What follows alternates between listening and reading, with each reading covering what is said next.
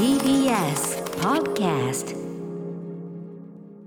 はいということで月曜日ですが熊崎和人アナウンサーは、えー東京オリンピックの、まあ、実況担当ねさまざま担当されるということで、はい。すでにあの、まあ、バブルっていうのでしょうかね。分かりませんけど、まあ、私塀の向こうと言ってますけど。そうですね。塀の向こうにぶち込まれ、えー 一生懸命働いてるわけでございます、はい。えー代打として登場はこの方です。はい TBS アナウンサーの山本貴明です。普段は金曜パートナーとしてお世話になっておりおます。世話になっております。はい、えー、ということで、まあ、あのオリンピックでいろいろねシフトが変わる中で、またいろんな形であの曜日パートナーね、ええ。ー違う形でこうサポートに入っていただいたりなんてそうなんですよ。月曜はなかなかちょっとね雰囲気違って新鮮かと思いますけどね。え。うん、月曜はやっぱりこう週末を通じていろいろこうニュースとか伝えるべきことが溜まってて、はい。割とここの部分でこうなんていうかな情報渋滞が起きやすいという感じで、ええ。ちょっと今日もねしかもねあんまり愉快じゃない感じの話題が結構多いんですけど、えーちょっとまずはこのね、えー、とメールからご紹介してください。ラジオネーム拓山さん、えーオリンピックの、えー小山田圭吾さん。いじめ発言もあいじめ発言過去のねオリンピックで起用された、えーコーネリアスこと小山田圭吾さんの過去の、えー、と雑誌記事によるいじめ発言問題について、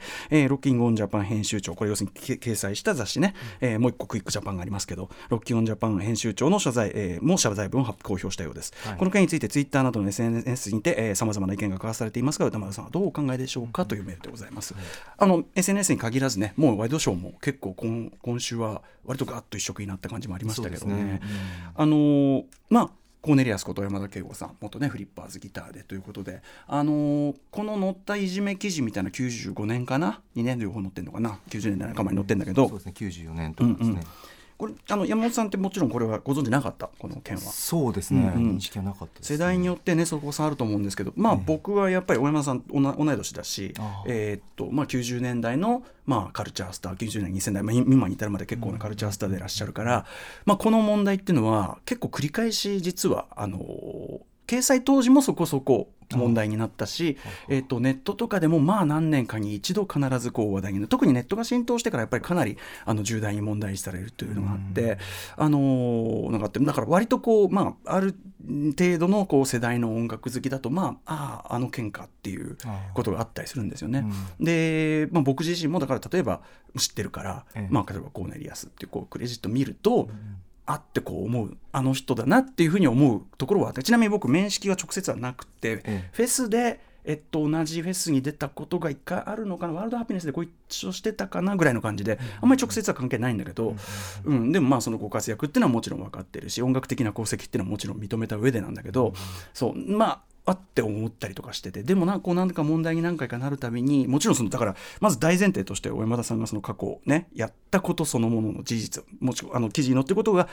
事実であればもうご本人ちょっと誇張があるというようなこともおっしゃってるようだけどまあでもとにかく、えーご自身のこのなんていうのか許可のもとに載った記事、はい。まあ本当にもうなんていうかおぞましいっていうかもう本当にひどいの一語に尽きる。これはもう大前提ね、はい。大前提、うん。うんそしてそのこれを載せる、まあ、これ本当に今考え考える非常識な当時でさえまあ問題になったけど多少は、うん。そのまあ、90年代後半半ば後半以降のなんていうのかな。いわゆるこう鬼畜系ブームみたいな。これそれもねこれ今だけ聞くとなんだってことになるかもしれないけど、うん。まあなんかこう世紀末に向けていろいろこうちょっと路悪的なものがうーん面白いんだかっこいいんだっていうような文化風潮が、まあ、一部にはあった。でだからといって許されることじゃないの？よ、ええだから許されるって言ってるんじゃない？もうだからもうとで僕はもう当時からしてそれはもちろん僕だけじゃなくてねこれはっていうふうに思った人はいっぱいいるわけ、はあ。だけどでやっぱその僕の考えはあのもちろんだからやられとややこの事態そのものが許されるのは当然。でオリンピックってやっぱそのね国民的行事でなおかつパラリンピックもあるわけだからね、はい。あのその、えー障害をもお持ちになってる方のそのあれに対する嫌がらせなんていうのはもう一番ねそれは許されないってことだろうから、あのここに来て問題なのはこれとある種当然っていうか、え。で、ね、知らなかったなんて言ってるみたいだけどいやそれは知らなかったらどうなんだっていうか結構有名な話だし、僕は逆にだから今まで小山田さんがこうなんていうのオリンピックのこの仕事をにが来るに至るオファーが来るに至るまで要するに例えばいろんな、まあ、それなりにこうきちんとしたことが要求される場のお仕事されてるわけですよ、まあ、NHK とかでもすごくいっぱいお仕事されてるしね。でそのもちろんお仕事そのものはいいわけですすごく。ええ。うん、でなんだけどそこでだからその時点でその例えばその起用する側がどうこう。そしてやっぱり最大の問題はやっぱ小山田さんがそうやって問題になるたびにやっぱそこをちゃんとクリアするっていうか、まあ、その時点で謝罪するとか、当然被害者の方に何からかのあがないをするとか分かんないけどそういうことをしないままだからそのご本人も何もしてないスルーだし周りもなんていうのかなする。でもっと言えばその外側にいる僕みたいに知ってるけどうっとかは思うけどまあ別にそれに対してこうわーというわけでもないというような、その彼をここに至るまでスルーしてここを来た来させてしまったやっぱそのなんていうかな僕らも含めたまあある程度こうなんていうかな時代のその全員にある程度僕はちょっとその僕は全く自分が無責任とちょっと思えなくて責任がないと。その僕だって声上げてなかった知ってたのにね、えうん、でやっぱその例えばそのラインナップに上がってる時にやっぱこう狙って名前見ればああのあの人って思うけど、それについて特にこうわっていうわけでもなかったわけだから、ってことはそのスルーして流してきたっていう支障のやっぱり僕は一部だし、だからあのだからそのいあの許されないことだと思う。だから本当にあの超反省するべき今からでもでも遅いけどね相当遅いけどでもそのなんでここに至ってしまったのかの責任の一部はないとは言えないっていうかその知っててしたしまあ言っちゃえばもっと言えば音楽業界だしみたいなところでね、うん、なのでうんです。でなのでそのいわゆる MeToo ハッシュタグ MeToo 以降世の中いろいろ価値観変わってきて何が一番変わったかっていうと MeToo しかり、えー、ブラック・ライブズ・マターもしかりだけど、要は今までなあなあにされてきたこと、はい。あの悪いけどまあこういうもんだよねとか悪いけどその正しきらないもんだよねみたいな、なんかこうスルーされてきたことをスルーしないようにしようとする、まあ、前進する運動だと思うからだからやっぱその中で僕らが90年代からここに至るまで、まあ、僕の世代からでだと思うけどと僕の世代を中心とした何かだと思うけどやっぱなあなあに前日してきた何かがここに来てなあなあにしてきたからより悪いこう状況っていうか悪い形でクローズアップされこの糾弾されるってことになっちゃう。もっと手前でできたのにっていう、うん、なんかだから小山田さんはもちろんこれすごく激しく反省、まあ、さあの表明されてますけどね。うんするべきだし何らかのあがない今からでもするべき、まあ、それはもうご本人の問題でそれはあれだけども、あのなんかこうまあ我が身を正せっていうかあの思いました。ということですね。なんか僕らの世代が僕らの世代のなんかあの時代はああいうもんだったよねでなんかスルーしちゃってたみたいなところが、いやいやいやそういうもんだよねじゃねえだろうと別にそのそういう時代があったのは事実としてもちゃんとそれに対してお前はちゃんとそのどういうふうに自分は総括してんのわけ？みたいなものがあったりするべきかなとかね、思います。もちろん特にそのいじめとかに関しては被害者いらっしゃることだからね。はい、ということで。まあ、一番はもちろん小山田圭吾さんがここに至るまで何度も問題が、えっと、炎上とかしてたのに、あのやっぱスルーしてきちゃったってことがもうもう何しろ、あとはもう次はその周りの人ね。やっぱり一緒に仕事するような人はどっかの時点でお前ちょっとけじめつけるべきじゃないのって誰かは言わなかったのかって思うしそして出版社その山崎さんがねあのロックインジャパンのあの発表されてましたけどまあここで問題視されだから出すってそれはもうこうなんていうかなメディアとしてもう多分そんぐらいこうやっぱりなんていうかなずっと続いてきたものとしてこういう気が緩んでるところがあるのか分かんないけど、やっぱそのロックインとそのクイックジャパン太田出版はめちゃくちゃそれは自己なんていうか批判しなきゃいけないところだと思うし、もう今更遅すぎることだと。思うそしてここここに至るまでそれが放置されてしまったということにちょっとでもだからそのなんかする僕も含めてねうん、なんかっていう人はやっぱそここれからのその文化状況というかその社会の状況の何かこうプラスに役立てるようなこう、まあ、自分への反省みたいなこともするべきかなと思いますね。結局昔はそそこまでね90年代ネットとかっていうのなかったから現在今わーっと火がついて、もう各方面で引用議論されてしまって、それももう広がりが収まらない、そのタイミングでの今回のってことですもんね。そうですね。だしだから、うん、そうね。だ。からでまあこんなにこう引っ張っちゃってオリンピックっていう場だからドーンってオリンピックに対するみんな不満や怒りも当然あるから、ドーンってこうなっちゃうっていうのでででもそれでさ例えばまあなんか息子さんとかにねそういう家柄性が言ってるとかそれはもう完全にそれは行き過ぎだし、もう当然のことながら、あのこれも全くその通りだと思うから。あとまあそれでね流あの続投というか多分もう今更変えられないレベルで関わってらっしゃるというのがあるんでしょうから、あれですけど、あのそれに対するもちろんその議論というのも当然あっても当然だと思います。ただもう僕はとにかくなぜこのタイミングでこうなったかといえばって考えていくと、やっぱ一個一個流されてっちゃったしっていうことだと思うんだよね。だから流した本人が悪いんだよ。だ俺俺はちなみに別にそこにそこには責任ないよその流してる本人はね。ただなんかそれを見てああなんかそっかこういうそういうもんか問題にされないんだ。で終わっちゃってたから、うん。だからそれは俺もなんていうかな。やっぱその全く俺は悪くな俺は最初から言ってたよ。とは言えないかなみたいな思いましたね。みたいなことですね。はい。もう10分来てしまったんですけど、もう一個ちょっとこの番組でどうしても私の番組、えー、私がやらせていただいている番組としてはこの件伝えないわけにはいかないという、ちょっと、これもね、ちょっと悲しいニュースなんだけど、お伝えしたいと思いますね。まあ、とにかく、えっと、山田さんの件に関する私の意見は、こんな感じで伝わりましたかね？どうですかね？はい。はいまあ、いろいろご意見あると思います。これに関してもいろいろご意見あると思いますが、私の意見はこんなところでございます。いってみましょう。アフターシックスジャンクションよろしくお願いします。4月19日月曜日時刻は6時11分です。ラジオでお聞きの方もラジコでお聞きの方もこんばんは。TBS ラジオキーステーションにお送りしているカルチャーキュレーションプログラムアフターシックスジャンクション通称アトロクパーソナリティは私ラップグループライムスター歌丸です。そしてはい月曜パートナー熊崎アナウンサーに代わりまして今日は TBS アナウンサーの山本貴明です。よろしくお願いします。はい。ということでちょっとねあのー、まあまあ不快なと言っていいでしょうね。というような、はい、あの話題から始まってあれなんですけど続いてまたちょっとですね訃報なんですよね、えー、えっとこの間ね磯部涼君来てあの2021年の上半期ヒップホップの話題をした時にまあ割とお亡くなりになる方アメリカ多くてという話。ちょっとあのリストの中で僕この番組でも話したのにあの磯部君との話題の中であのうっかりそこ忘れちゃったけどあの、えー、 Shock G というね Digital Underground という、まあ、トゥーパックが所属していたことでも知られるトゥーパックも死んじゃいましたけど、えー、ショック G も最近亡くなられてというね、ちょっとそこリスト落ちちゃってて申し訳なかったけどで、えー、っとそういう、まあ、DMX とか結構ラッパーとしてビッグネームのそのお亡くなりになったというね方が続く中でちょっとこれは僕とか、まあ、ライムスターメンバーというか、うん、我々世代のヒップホップ好きはもう。僕ちょっと正直本当にちょっと泣いちゃいましたというぐらい、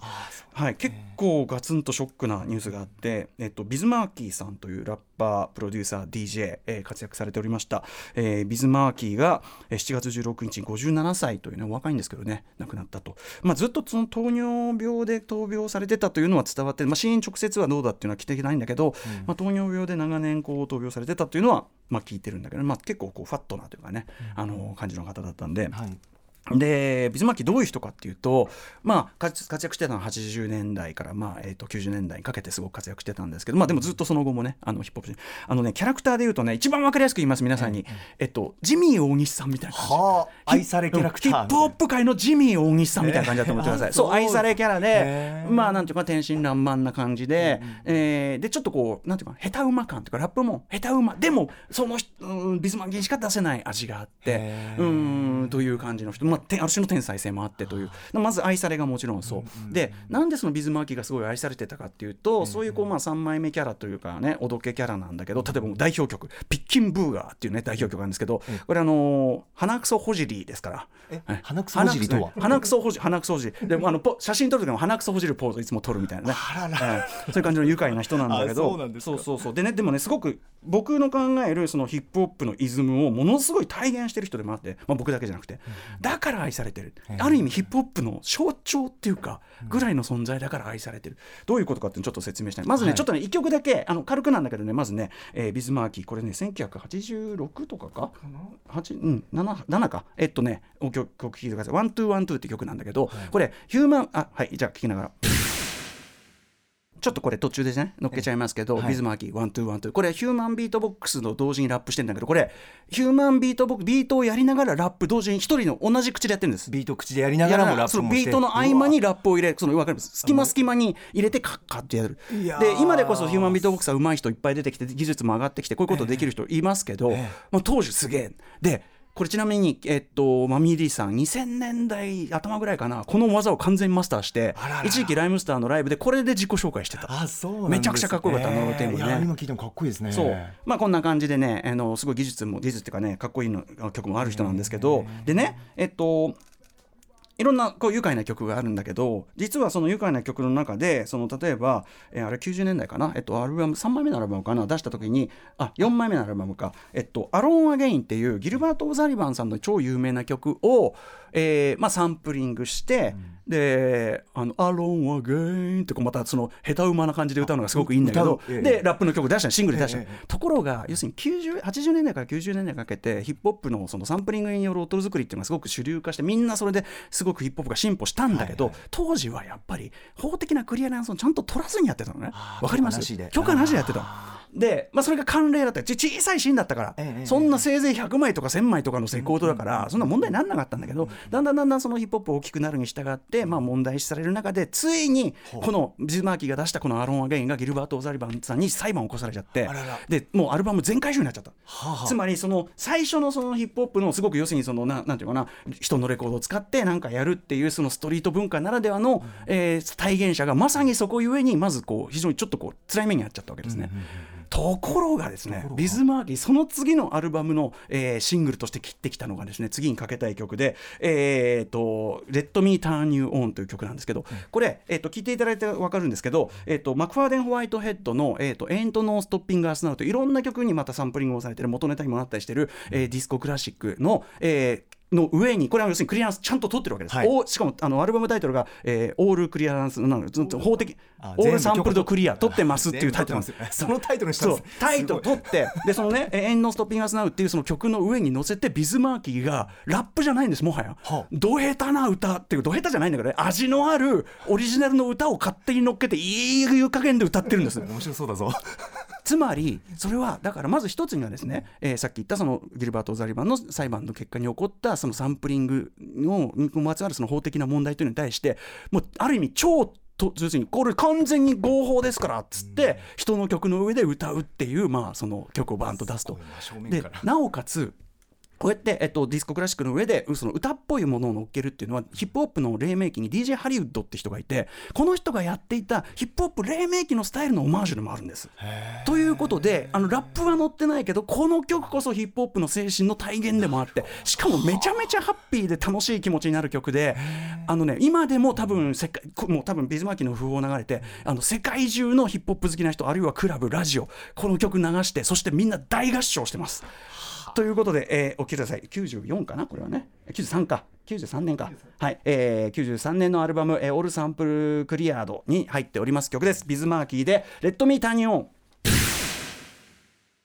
はいビズマーキーの「レッド・ミー・ターニオン」聞いていただいております。もうね今のどの瞬間どのダンスフロアどの場所で聴いてもハッピーな気持ちにしてくれる、でもさっき言ったようにものすごいヒップホップ的な反骨精神そしてヒップホップの歴史へのリスペクトも入ってるっていうまあ見事な一曲なんですよね。私お声から人柄が伝わってきますね。そう最後もう大好きよ。ちなみにあのね特に日本の怪獣もの大好きであそうですか。そうあのねあのモスラのこうやって紐吐くねあのラジコンとかをプレゼントされて大喜びで遊ぶ。あ 童心がすごいだからビズはねあのゴジラ VS コング見れたかなとかね。うー。ん本当にもう泣いちゃってますけど。いや聞きます、うん。僕も、えー、ということでぜひビズマーキー素晴らしい作品、えーの数々いっぱい出してますんでこの機会に皆さん聞いて、あのラジビデオとかも本当に素晴らしいんで、はい、 Spring Again とかも素晴らしい曲ですから聞いてくださいね。はい。す、ビズありがとうではメニュー紹介です。この後すぐはカルチャー界の気になる人物動きを紹介するカルチャートークのコーナー。今夜は TBS ラジオ交通キャスターの白井京子さんにオリンピック・パラリンピック期間における道路状況について解説しても本当だよおっかなくてどこに行ったらいいか分かんないよねちょっと情報聞いておきましょう、7時から日替わりでライブや DJ プレイをお送りする音楽コーナーライブダイレクト今夜のアーティストはこちら4月7日にデビューシングル「ネイルの島」をリリースされた22歳のシンガーソングライターサラサさんです、えー登場でございます。そしてはい8時台の特集コーナービヨンドザカルチャーはこちらです。映画「花束みたいな恋をした UNEXT 独占配信記念」なぜ花束みたいな恋をしたは我々の心をわしづかみにしたのか改めてみんなで考えよう特集フィーチャリング土井信弘監督えー今年1月29日に公開されるや否や口コミでじわじわと人気を集めて大ヒットした映画「あなたはみたいな恋をした」つえー略称「花恋」です。はい、あの私もね映画表で扱いましてですね、えーあのまあなんていうのかなずっとこの主人公の2人が頭に住まわってしまったね、はい。で出てくれてくれなんつってね要するにそんぐらい心に住んじゃった曲作品で、いい加減心あの大丈夫かなと思って昨日見直したらもうダメでした。またまた戻りました。本当にガツンとしちゃった。まあ、本当にに倦怠カップルものの大傑作であり本当に純私純恋愛映画の傑作という言い方をしております。そして、はい、はい。そんな花恋が今月14日から UNEXT で独占配信されたことを記念して今週この番組では花束みたいな恋をした総括をする UNEXT オフィシャル企画をお送りしていきます。まず今夜の特集では本作の監督土井信弘さんをお招きしての生インタビューです。さらにあの場面私も経験したあのセリフ自分も言ったことあるなど映画の感想や映画を見て掘り起こされた過去の記憶など花恋にまつわる皆さんのメールをご紹介。それを土井監督も同席のもとじっくり噛み締めていきます。はい、えーそしてはい、うん。えーまた今夜の特集内で読み切れなかったメールは明日火曜日から金曜日まで7時台後半の新概念提唱型コーナーで紹介していきます。メールの宛先は歌丸アットマーク tbs.co.jp です。採用された方には番組特製ステッカー差し上げます。ご応募ください。また番組では各種 SNS も稼働中です。フォローお願いします。もう大丈夫かと思ったらやっぱこれきもうビズの不法とこれととあれでもうなんかどっちの涙か分かんなくなっている状態でございます。えーごうねうねしてます。はい。はい、それではアフターシックスジャンクション行ってみよう。えここでニュース速報です。東京オリンピック開会式の音楽制作を担当していたミュージシャンの小山田圭吾さんが今日大会組織委員会に辞任を申し出たことをツイッターで明らかにしました。小山田さんは過去に雑誌のインタビューで学生時代に障害のある生徒へのいじめを告白していたことが問題となっていました。以上ニュース速報でした。まあ、番組ね、えっと、6時台のオープニングでね、これに関するまあ僕の意見というかね、はい、あのお話はしましたけども、そうですか、辞任ね、いよいよ東京オリンピックね、また最最後の最後っていうか、まだまだこれからね、開幕前ですけど、なんですよね。ちなみに近田春夫さんがね、あの俺の作った東京温度に差し今からでも差し替えればいいじゃんっていうねすごい近田春夫さんらしい。猛烈にもう近田春夫イズム炸裂の、うん、あれやっててね。それも手かなって。After Six Junction.